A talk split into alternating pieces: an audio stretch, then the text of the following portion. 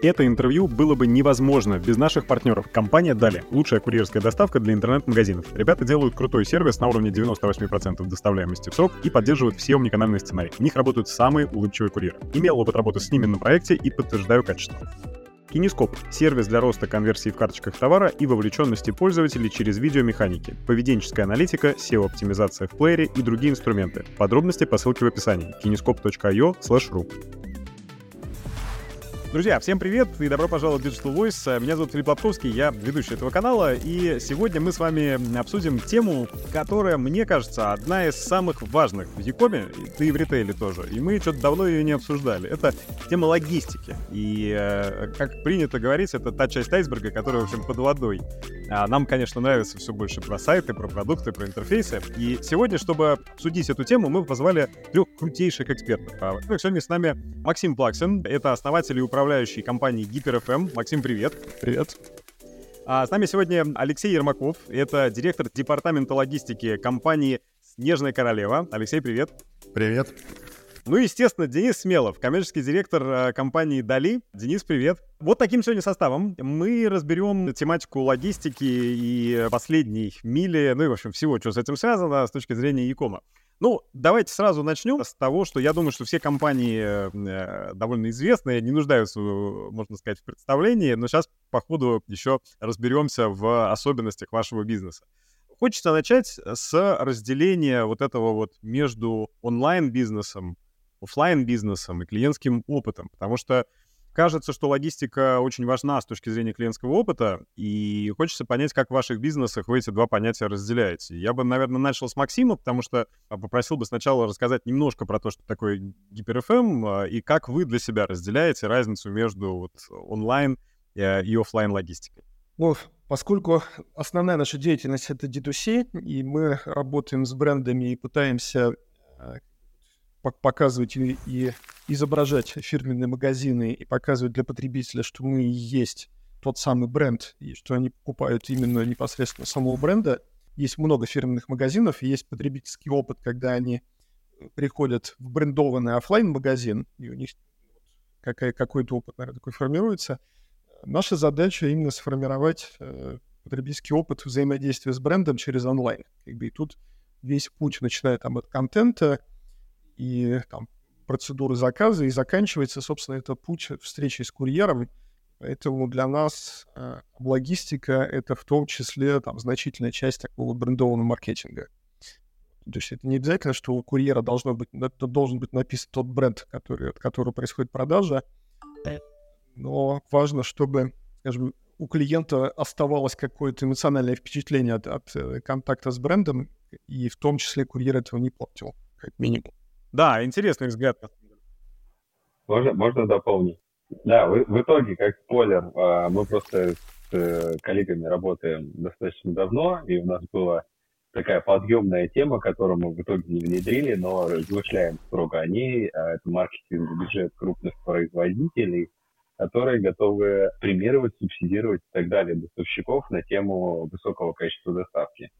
Я вот, если Максим разрешит, я могу рассказать, э, про что идет речь. Да, я, я с удовольствием сам узнаю, а, что, что мы с Ну, если, если называть конкретные бренды, да, и ты разрешаешь, что Тифаль, а, насколько мне помнится, готов был оплатить какой-то бонус курьеру, если будет написан позитивный а, фидбэк о товаре, либо о доставке, о сценарии доставки, о покупке и так далее, ну, в публичных а, местах, условно говоря, в интернете, там, на, я не знаю, на Яндексе, на платформе, на какой-то интернет-магазине и, и т.д. и т.п. Вот. Но это достаточно сложно считать, потому что фидбэк появляется достаточно поздно, отзывы публикуются с дилеем, и поэтому и курьера могут не увидеть прямой взаимосвязи между тем, что он доставил и получил классный фидбэк, но у меня есть э, творческие мысли на эту тему, чтобы получать оценки в приложении курьерском да, Яндекс сейчас где-то смеется тихонечко в сторонке, да, но NextDay обычно э, не дает такой возможности отдавать фидбэк получателям, вот, а поскольку у нас есть личный кабинет получателя, там можно нажимать разные кнопочки, э, и будет классно, если там будут оценки, и, как позитивные, так и негативные. В купе с записью разговора курьера в, в том же приложении великолепно должно получиться, но это все требует времени, усидчивости и э, немножко денег. Вот, поэтому D2C-канал э, помогает на самом деле. То есть именно оунеры продукта готовы как-то помогать, насколько я понимаю. Я, можно, чуть поправлю? То есть, конечно, эта идея э, не Тифаля, а это моя идея. Как правильно тратить маркетинговый бюджет? Думаю, что Тифаль нас послушает. Брендов у нас много, и смотрите, вот бюджеты на отзывы, да, вообще, это, ну, как бы бюджеты колоссальные. Можно много чего. Вот. При этом бюджеты органические имеют особую цену. И э, вот получение органического, органического отзыва — это очень такая сложная задача которая решается там контентом, там еще какими-то фишками, вот, там всякие бонусы там э, на Озоне за, за предоставление отзыва. Вот. Но всех этих инструментов все равно недостаточно, хочется лучше. Ну и вообще интернет наводнен всякими агентствами, которые э, делают там левые отзывы, с этим там идет огромная борьба. Вот. А взаимодействие курьера с, с потребителем — это очень значительная часть процесса. И и для многих покупателей именно курьер, так сказать, это олицетворение продавца, олицетворение того, чего есть. Это единственный живой человек, которого он видит. Вот. И, и отзыв, то есть клиент зачастую не разделяет отзыв о доставке и отзыв о продукте. То есть как бы продавца. То есть для него это вообще все одно целое. И поэтому у нас, вот я так сразу для всех логистических компаний заявляю, что у нас достаточно много денег, чтобы финансировать вот это стимулирование э, формирование вот этого положительного отзыва о курьере, о доставке, потому что оно транслируется на продукт, на продавца, и маркетинга на это не жалко. И дело не только в Тефале, мы, мы найдем, где, где взять деньги, чтобы это стимулировать. Ну, это уникальный, на самом деле, опыт э, прикосновения. Я сколько работаю в логистике, на самом деле, это уникальный опыт, потому что никто особо настолько сильно не уповает на финальные руки, которые передает, собственно говоря, заказ, хотя для меня это экстра непонятно, если продажа в офлайне — это красивые девочки за стойкой или мальчики, да, которые упакуют, э, скажут «доброго дня», отойдут, примерят, upsell, cross-sell, там добавят что-то, какие-то средства для ухода, еще что-то, то в доставке почему-то это не активно не муссируется, хотя, если честно, а, я думаю, что все все-таки придет к высокому уровню сервиса, в том числе и продажи каких-то подписок, либо еще чего-то. Ну, то есть давайте представим, гипотеза, курьер приходит, покупателю нравится покупка, нравится весь сценарий доставки и так далее, и курьер ему сообщает какую-то радостную новость от партнера, говорит, что если он там зайдет в приложение и сейчас нажмет кнопку, да, сразу после доставки, в течение 10 минут, то он получит премиум какой-то годовой на сколько-то времени. А, то есть вот этот интерактив, взаимодействие через курьеров, он плохо использован еще в e-commerce, но мне приятно, потому что у меня идей много, а я их не готов пока ну, спойлерить, скажем так, на рынок, потому что IT нужно очень большое для того, чтобы реализовывать всякие фишки. Вот. Но потенциал большой, потому что тема, допустим, с оплатой долями, частями, а, кусками и так далее, она до сих пор еще не повсеместно не раскрыта. Хотя электронную технику купить частями, а, по-моему, это чуть ли не хай-приоритет, то, что хочется сегодня, оплатим потом. Да и куртку, на самом деле, дорогую, там хотя бы за 50-70 тысяч, да тоже приятно, на самом деле, кожаночку купить, э, заплатить частями с небольшой наценкой. Вот. У нас а, есть и более демократические цены. Да, и вы к нам не приходите, понимаете, в чем фишка? Я это услышал, вот мы с Альфой были в одной панельной дискуссии на тему, что можно сделать для фэшена еще больше, чтобы э, покупателям было приятнее, а у бизнеса был приток новых клиентов, э, которым дали возможность в текущих реалиях купить то, что они хотят. Вот. Отреагировало там из моих звонков, я не знаю, из 10 5. Я говорю, ну вы же крупные бренды, ну надо понимать, надо делать что-то. Нет, пока такого value не находится, поэтому я на hold position. А вы записываете разговор клиентов? Да, абсолютно верно. И я в скором времени сделаю ребрендинг немного нашего фирменного стиля компании, и посыл тоже поменяю на сайте, ну и так далее. Это не столь принципиально. Я горжусь, на самом деле, тем, как э, мы контролируем звонки. Мы факультативно, конечно, это делаем и слушаем. Особенно слушаем негативные, критичные э, звонки. Вот, э, записи мне колл-центр периодически скидывает, и мы принимаем решение, что делать все-таки с курьером. Вот, потому что идеальных людей не бывает, то есть может сократить процент э, негатива, но, тем не менее, курьер не святой, там тоже человек. У нас есть роботы разговорные классные, у нас есть э, тоже манго, дескрипции просто разговора по, по тексту, по ключевым словам. То есть все технологии уже придуманы, на самом деле. Нужно просто увлекаться этой историей, увлекаться сервисом профессии, и тогда все будет хорошо.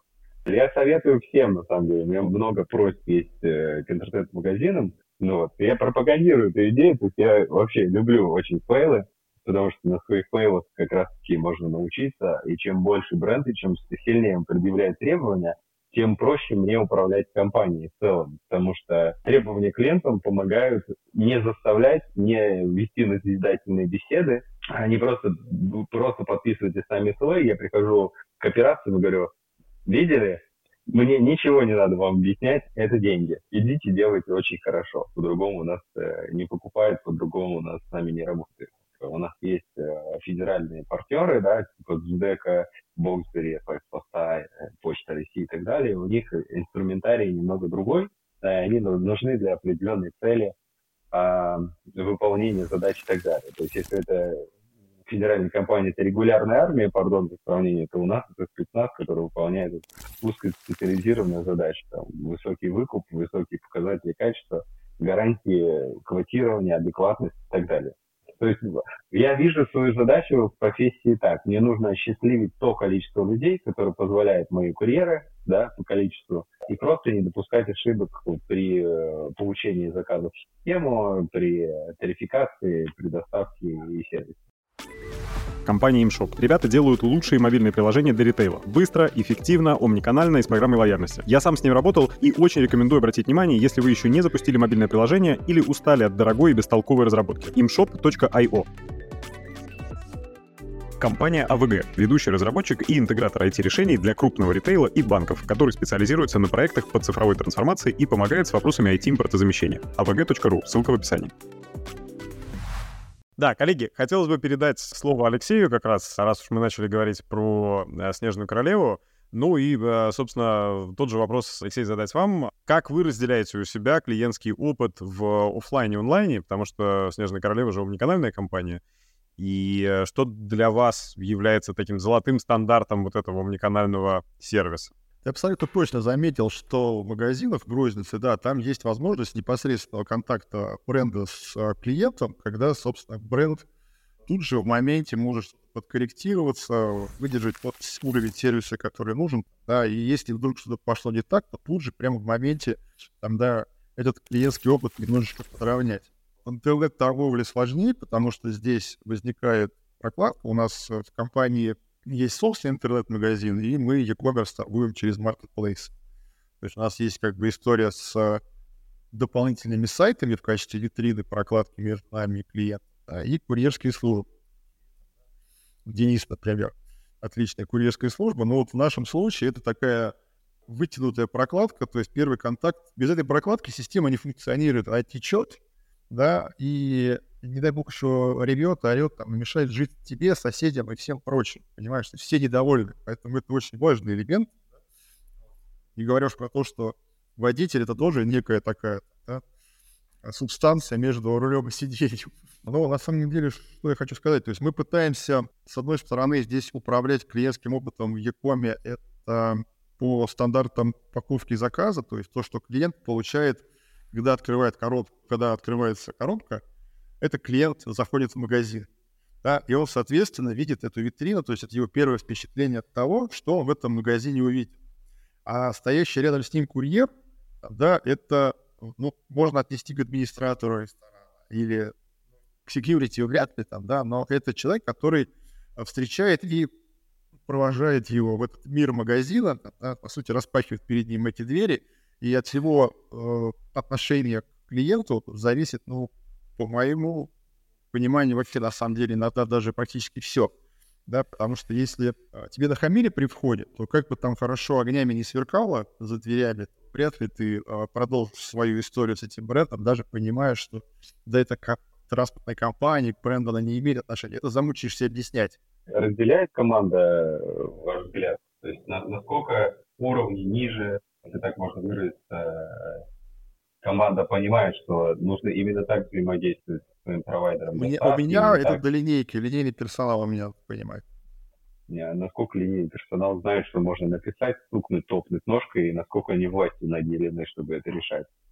Ну, смотри, на самом деле линейка у меня там, да, вплоть до простых кладовщиков, доходит до того, что я не вижу ничего зазорного лично опускаться там, да, и объяснять людям, что это за заказ, причем на разных примерах. Мы когда стартовали с e-commerce, да, была история, ну, я, собственно говоря, стоял с ними в одном ряду, рассказывал буквально так, ну, ты представь, что ты собираешь этот заказ, да, вот, своей маме, вот она откроет и скажет, спасибо, ссылочка там, да, как ты курточку мне свернул, да, носи ты ее сам, дружище. Вот, то есть ну, здесь очень такая большая была проработка с персоналом, тому, чтобы они относились к этому вообще к своей работе, не только как бы к клиентскому опыту, а более человечески. То есть где деньги, собственно говоря, кто платит за работу, это прямо вкладывалось в голову, поэтому у меня сейчас таких проблем нет. У меня везде вот 100% там практически. Да, есть некоторые отклонения, которые там разбираются быстро, и то претензии обычно не по нашей вине, а там что-то, может быть, производитель упустил или что-то еще. Вот здесь вот интернет-магазин у Снежной Королевы очень вылезан, и я считаю, это именно из-за того, что сотрудники все идеологически настроены в одном направлении. Любая девочка на кассе может убить труд всех маркетологов, да, перечеркнуть раз и навсегда.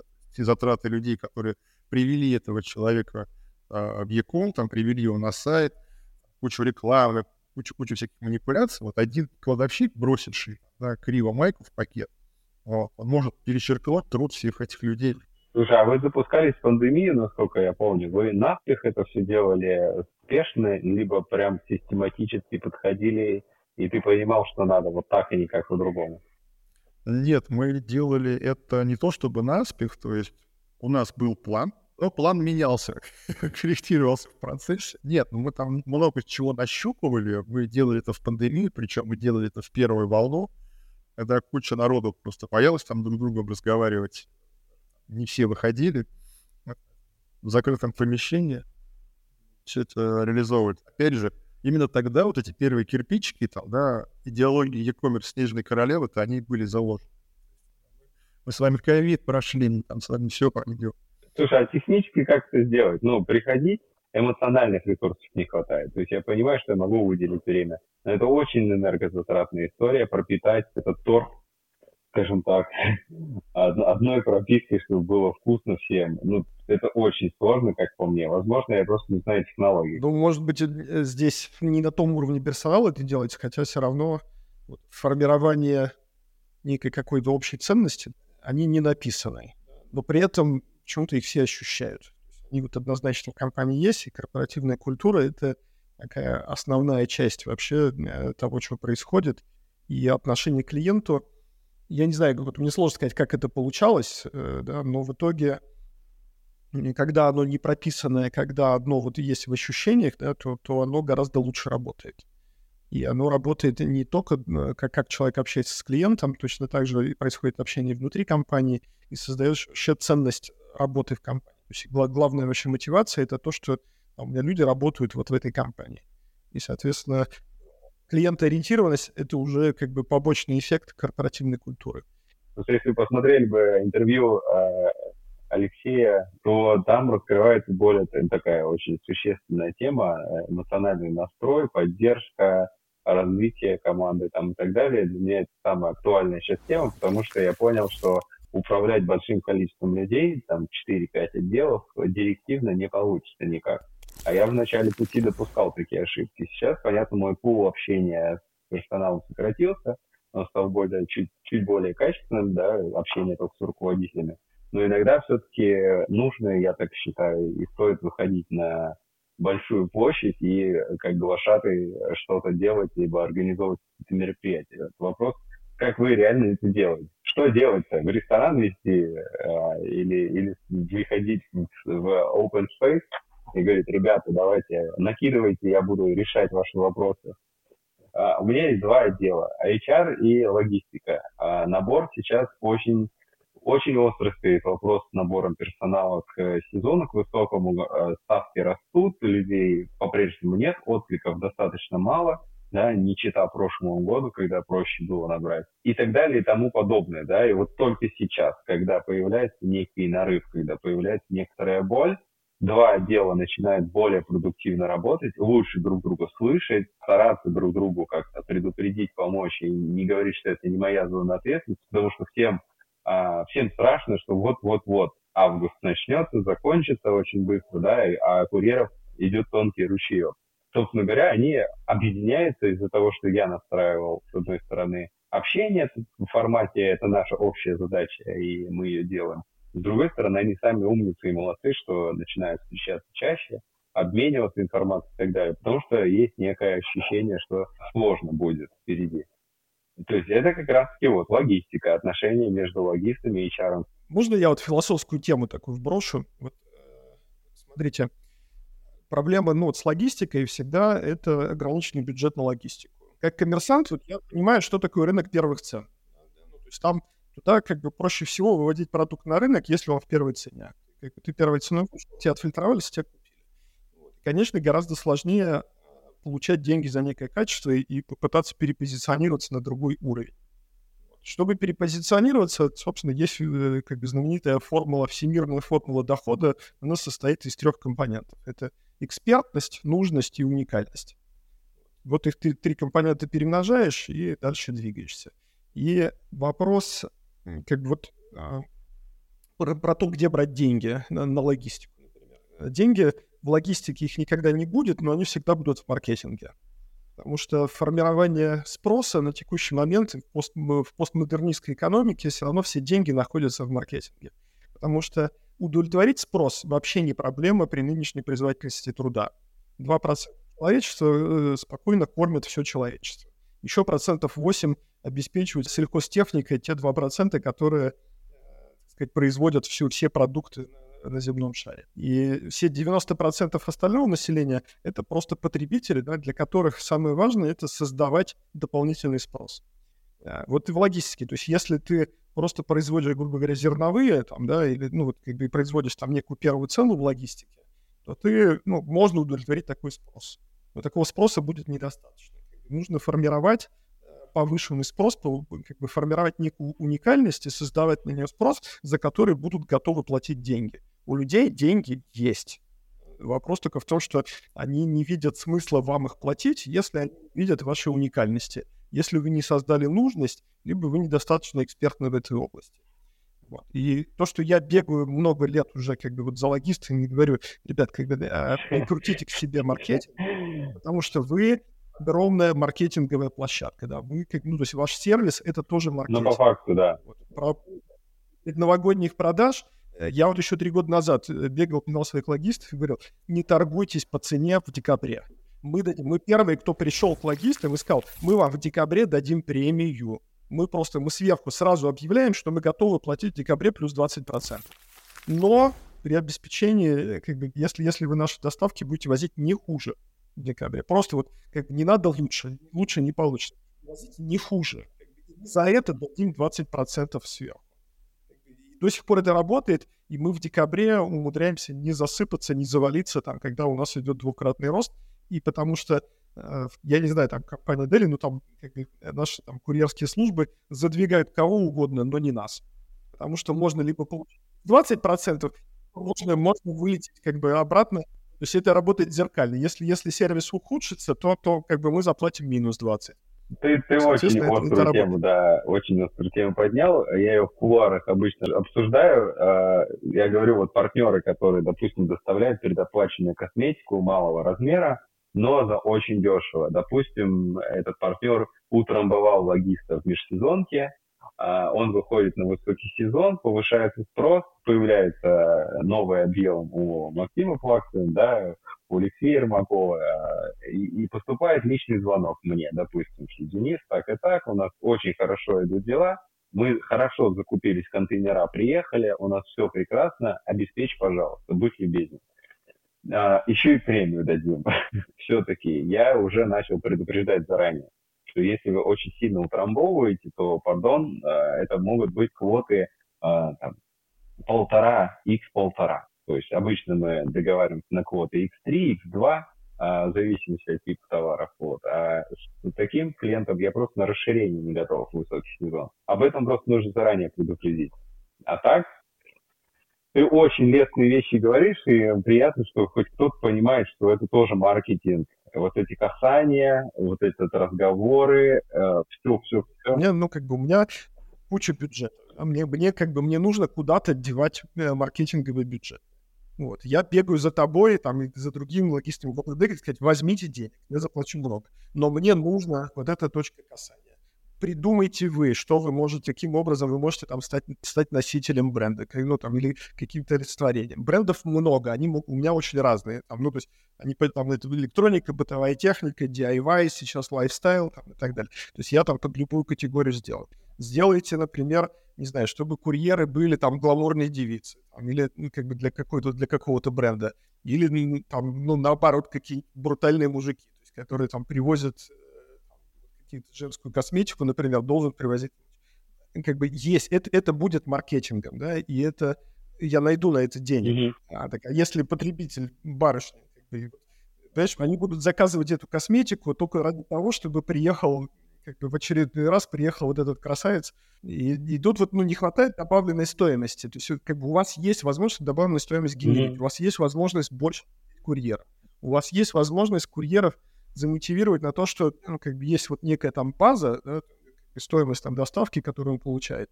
Вот. А есть вопрос, есть возможность ему заработать дополнительно, если он сам по себе станет каким-то там рекламным носителем или э, вот э, неким лидом дополнительным, да, там для, для там, передачи какой, какого-то посыла, информации и так далее. Значит, вот, не знаю, если, если человек привез кофемашину, и курьер вежливо при, сказал, как бы, слушайте, ее, ее сложно запускать, давайте я вам помогу, вот, это будет сверх ожиданий клиента.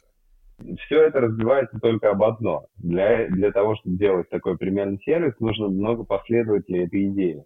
А если маржа в электронике позволяет себе, да, делать какие-то ну, дополнительный маркетинг, скажем так, нести какие-то косты, то с большими брендами, когда я сталкиваюсь, да, по цене, когда мы уже договорились о качестве, когда подписали договор, а наступает момент калибровки цены, и тут мы претерпеваем в некотором моменте. А, в лучшем случае я могу получить какие-то 300 рублей за доставку под ключ, полностью все включено в Москве, а если это очень крупный бренд. Где взять денег, Алексей? Скажи, пожалуйста. Слушай, ну, я тебе точно совершенно скажу, что мы в эту сторону активно смотрим, и, скорее всего, в ближайшее время каким-то образом так или иначе будем реализовывать. Здесь а, вопрос стоимости самого заказа и самой доставки. То есть для, условно говоря, условно премиальных клиентов, то есть человек, который обладает достаточным выкупом или покупает на определенную сумму, то есть когда его заказ для нас а, существеннее, да, мы, наверное, будем а, хотеть премиальную доставку, и здесь просто цены, соответственно, понимаем, за что мы здесь платим. Вот, но, согласитесь, брутальный мужчина, который приводит майку за 800 рублей стоимость, но это как бы такие расходы не по сезону. Вряд собственно говоря, сработаем себе в прибыль. Это факт. Но это, это требует, нужно решать. Нужно, нужно подходить, нужно делать большие встречи. Э, чай у нас э, портфель. На самом деле Филипп тоже является нашим клиентом в части эко. Вот, э, и уже три человека кивают и говорят, что делать что-то надо, что-то надо делать. Это уже хорошо, то есть зарождается какой-то энтузиазм на тему, как сделать маркетинг для брендов, которых мы обожаем и доставляем и следим, и за это попросить какую-то часть денег. Да. Готовы у нас на самом деле одно из самых больших списков у курьеров э, на обучение выдается такое, такой журнальчик, условно говоря, история доп. Э, сервисов на э, адресе, потому что у каждого свои какие-то э, супер или медиум требования, там нужно какую-то бумажку подписать, здесь нужно корешок оторвать, здесь не надо оторвать, здесь все в пакет упакуй обратно, а здесь э, сверь там номерные знаки, квизы там и так далее. В общем, а, приходит регулярно ко мне логист и говорит, слушай, а ты не хочешь сократить количество спецпоручений? Я говорю, слушай, из-за этого мы и существуем, из-за этого э, у нас есть деньги на маркетинг, в том числе и на остальные вещи. Потому что чем уникальнее товар, да, как Максим уже говорил, еще раз, три, три постулата, да, уникальность, необходимость и нужность, да, и, и экспертность. Ну, вот и экспертность. По сути, если я очень долго занимаюсь бизнесом и наблюдательный, да, смотрю, общаюсь с клиентами, как раз-таки в таком формате, в котором мы общаемся, рождается что-то новое. А нужность — это вот то, что мы только что проговорили. То есть мы должны закрыть, нужно ли вам это или нет, экспертиза, э, как это все сделать, Какие метрики используют компании для того, чтобы понять, что логистика работает на маркетинг?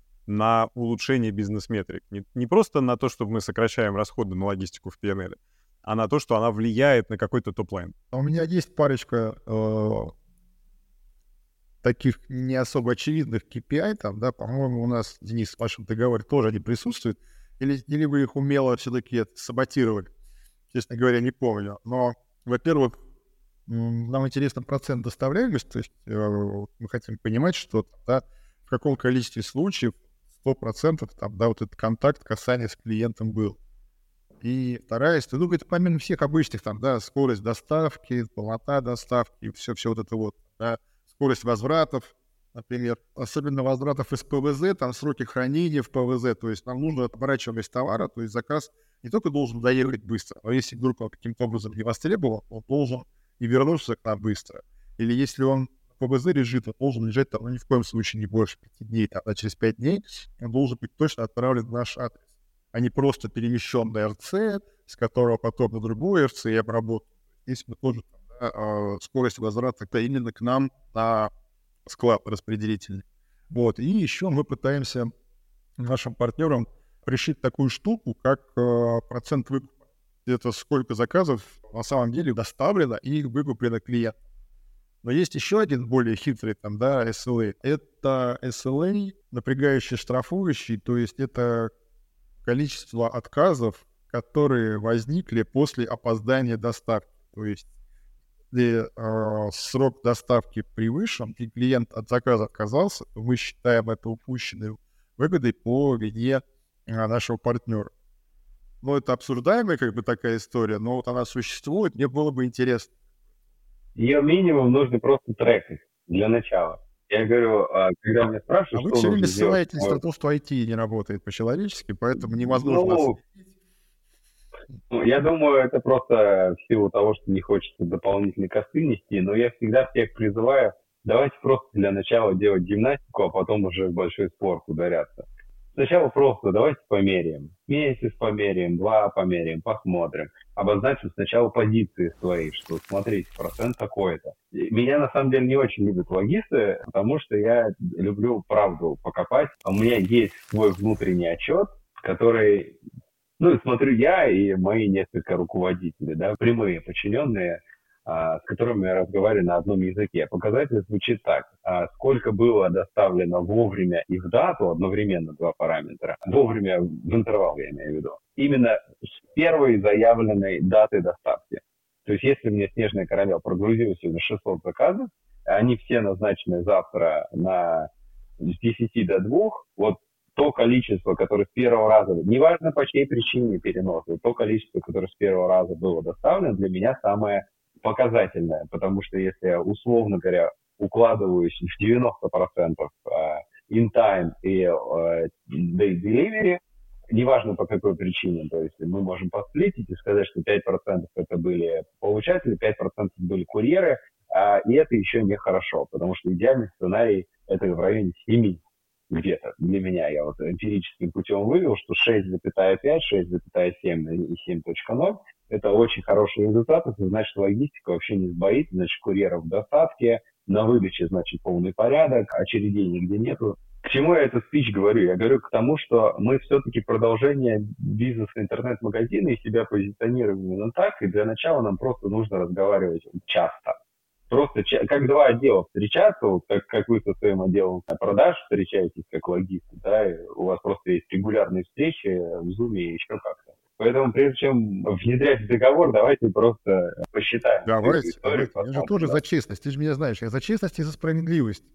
Только бизнес должен быть ну, приятен и выгоден абсолютно обоим сторонам.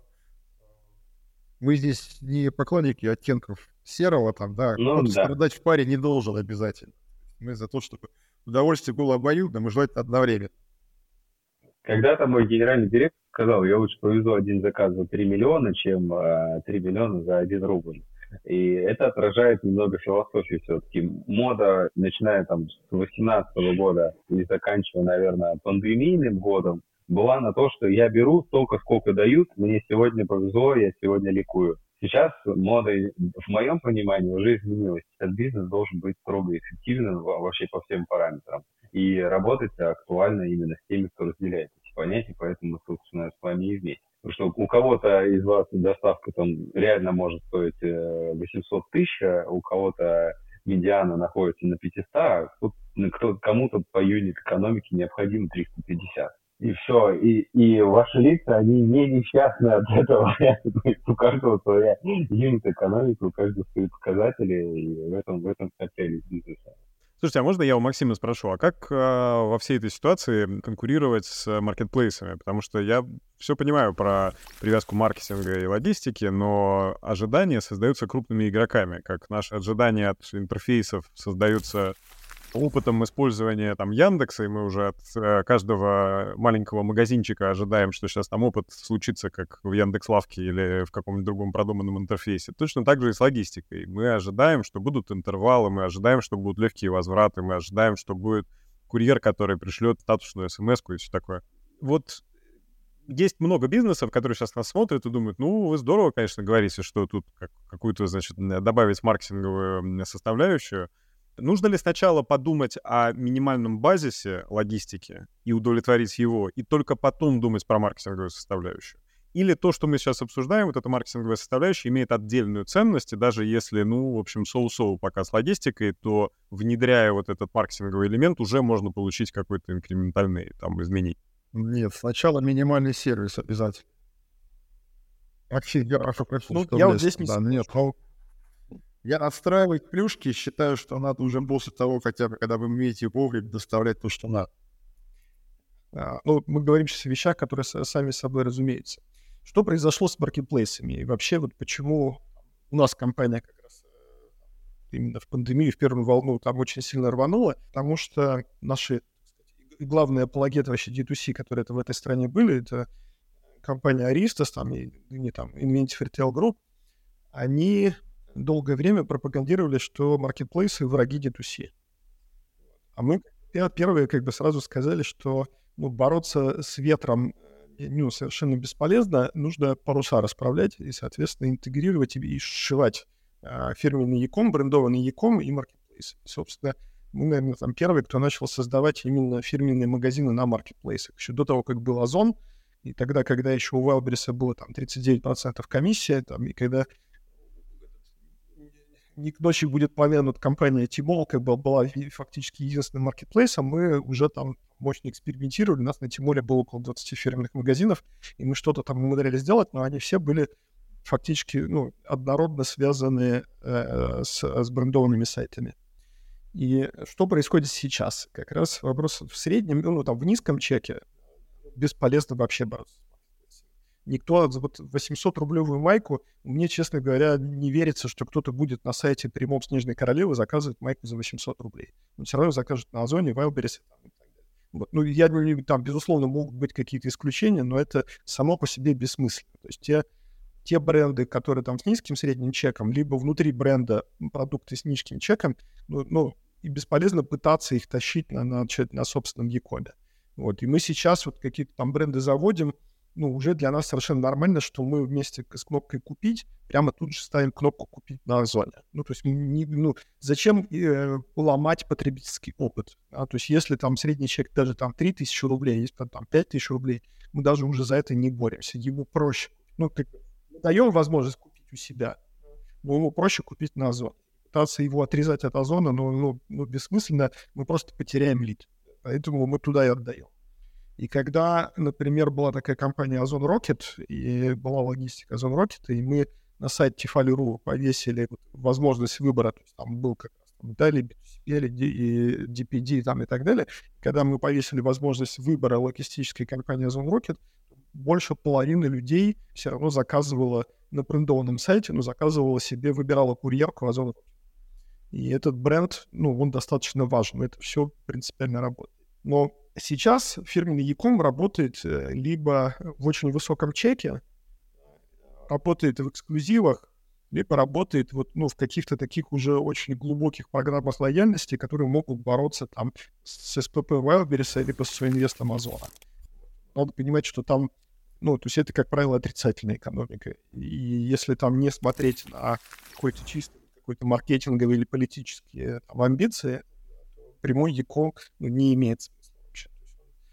Все очень боятся, европейские особенно бренды, э, боятся амазонизации, когда Amazon пришел в Европу и убил локальные, ну, как бы вот отдельные брендованные фирменные магазины, вот, а потом монополизировал и поднял ставки до такого уровня, что сейчас и французы, и итальянцы, там, и немцы, с которыми мы работаем, они все очень этого боятся. Они готовы любой ценой сейчас держать свои брендкомы, э, как бы в опасении, что, там, не знаю, кто-то сейчас Wildberries купит Озон, либо Озон купит Wildberries, там, и все они вместе уничтожат там Яндекс, Сбермега, или Сбермегамаркет купит всех, там, да, и все это монополизируется, произойдет амазонизация, э, комиссии вырастут до такого уровня, там все эти суинвесты отвалятся, маркетплейсы станут не рентабельны, надо будет срочно куда-то возвращаться. А если ты, собственно, Яком не удержал, да, не, не датировал его все это время, то будет катастрофа. Вот. И поэтому есть логистика маркетплейсов, она крутая. Да? Ну, ну, как бы действительно крутая. Там я, я ничего на Озоне, кроме как на Озоне, не заказываю, потому что только они могут прорваться сквозь охрану поселка, да, там, как бы положить по лицо, вот, еще не звонят. Там, ну, любая другая, там, какая-то курьерка, это всегда там будет какой-то геморрой по доставке. Вот, поэтому и бороться можно только если ты можешь доставку сделать э, круче, чем маркетплейсы, либо давать уже такую преференцию маркетингу на самом продукте, на самом сайте, которая победит, э, так сказать... Аутинг вот возьмет вверх. Да, поэтому не говорю, что и, э, да, брендов, которые, которые пытаются удержать собственный D2C, вот собственный сайт, у них огромные маркетинговые бюджеты на это. Вот. Но только непонятно, куда его делать. Покупать трафик — это очень грустная история. Озон купит трафик все равно дороже. Ну, перекупит трафик. Wildberries все равно трафик перекупит. Э, тут, тут сложно. То есть нужна какая-то вот другая там история, и она больше, конечно, основывается на лояльности, а лояльность невозможна без э, э как бы, встраивания туда логистики. И, и я здесь действительно поддержу вот Дениса, что слово прокладка к логистике — это какой-то сразу как бы, не, ну, мировоз, мировоззренческая какая-то неправильная такая история, потому что логистика настолько неотъемлемая часть, что ее не то что называть прокладкой нельзя, да, с ней надо ну, ощущать, знаете, как этот, есть такая схема тела, да, мы, если возьмем в руку палку, да, то у нас мозг быстро перестроится, что вот эта палка тоже, тоже мы. И это даже у обезьян так происходит, они знают, что не могут дотянуться. Точно так же, э, как бы мне нужно думать про свой бизнес, как бы с учетом курьерки, которая, как бы, ну, вот, которая становится схемой тела, да, то есть, как бы, и думать о бизнесе теми возможностями, куда, какие палки у меня в руках, куда я могу еще до таких клиентов дотянуться с помощью вот этой истории. То есть это, это должен, должен быть вот эта бесшовность этого процесса. Денис — это, грубо говоря, там, наша правая рука, которой мы достаем до клиента. Хочется передать Самое... слово Алексею да. и просить его, э, ну, в общем, объяснить, что такое вот эта вот логистическая прокладка в кавычках. А на самом деле я уже почти 30 лет в логистике, как бы это ни странно звучало, да, но я все время считаю, что логистика — это сервис, логистика — это э, система кровоснабжения организма, бизнеса. Да, без нее не функционирует в принципе ничего. То есть не это невозможно. Вот. Поэтому, ну, как бы я свою гордыню смирил гораздо раньше, там, да, по плане того, что меня можно называть как угодно, но ценность логистики, ценность логистических партнеров я для себя представляю очень хорошо. Вот. А за глаза, как говорится, можете меня даже бить. А вы используете э, какую-то ОМС-систему или систему автоматизации, которая позволяет в бизнесе следить за показателями и, ну, возможно, даже, да, влиять на них быстрее, чем эта ситуация там какая-то негативная может случиться? Ну, конечно, да. А как же без нее-то? Без ЛМС, по-моему, с закрытыми глазами вообще, говоря, стоять с закрытыми глазами в темной комнате.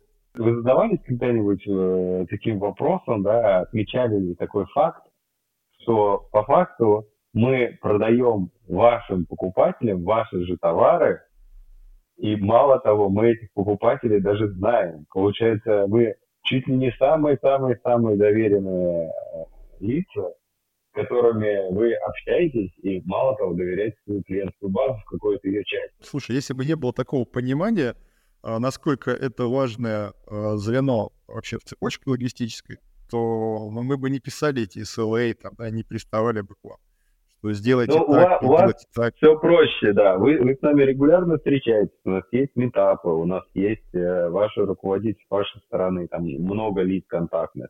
А у нас глубина, ну, пенетрация э, в бизнес достаточно высокая, потому что много людей общаются между собой. А я скорее вызываю, наверное, к остальным э, клиентам, брендам и тех, кто еще не с нами, что, ребят, вы просто хотя бы, ну, раз в месяц просто приезжайте на склад, да, или там в офис хотя бы в гости, а, или приглашайте к себе хотя бы там раз в месяц э, кам-менеджера, ведущего его руководителя, просто для того, чтобы держать руку на пульсе, потому что это самая, наверное, такая вот одна из самых деликатных, наверное, тем это доставка плюс владение вот этой вот, э, точнее, имение информации о получателях и так далее. И вам просто нужно физически знать хотя бы трех, а лучше пять человек в этой компании, чтобы у вас все было стабильно. Вот какая-то общая рекомендация тем, кто будет слушать, э, всех призываю. Неважно, с кем вы работаете, но вы должны знать хотя бы 3-4 человека и желательно генерального директора тоже в лицо. Вот. Это классная практика. Это очень Давайте круто. как-то подытоживать, потому что у нас остается 5 минуточек э, на запись. Денис, какой вывод ты бы сделал и какой месседж ты хотел бы донести да, до аудитории касательно темы сегодняшнего обсуждения, она у нас в итоге получилась э, логистика, это часть маркетинга. Кликбейт. Ну, да, да, да, очень кликбейтное название, но я рад, что оно пришло к этому, не моими устами, да, а оформлено это все моими коллегами. Месседж, наверное, очень простой. А, потенциал в доставке колоссальный, просто нужно его уметь готовить, не стрессовать от того, что у вас нет на каких-то продуктов, а моя настоятельная рекомендация, если у вас нет достаточно денег для а, топового сервиса, используйте альтернативные способы доставки, ПВЗ, автоматы и, и любую альтернативу, где действительно стоимость доставки может быть 150 рублей. Это, наверное, основное предостережение даже крупным брендам, которые пытаются получить очень чиповую доставку, а, дверь, склад-дверь. Это практически невозможно. Юнит экономики не сойдет, и вам нужно опасаться партнеров, которые предлагают вам такую доставку в очень кризисное время. Потому что, значит, люди не умеют считать свою юнит-экономику, это очень плохо. А второй факт в том, что в, потенциал нужно прокачивать, уже дальше смотреть, что курьеры могут сделать для того, чтобы э, повышалась лояльность бренда, не терять покупателя, росла доля повторных покупок – как сделать upsell, нужно думать, а, искать открытые команды, которые готовы принимать эту задачу не только логисты, но и как, условно говоря, да, в кавычках, маркетологи.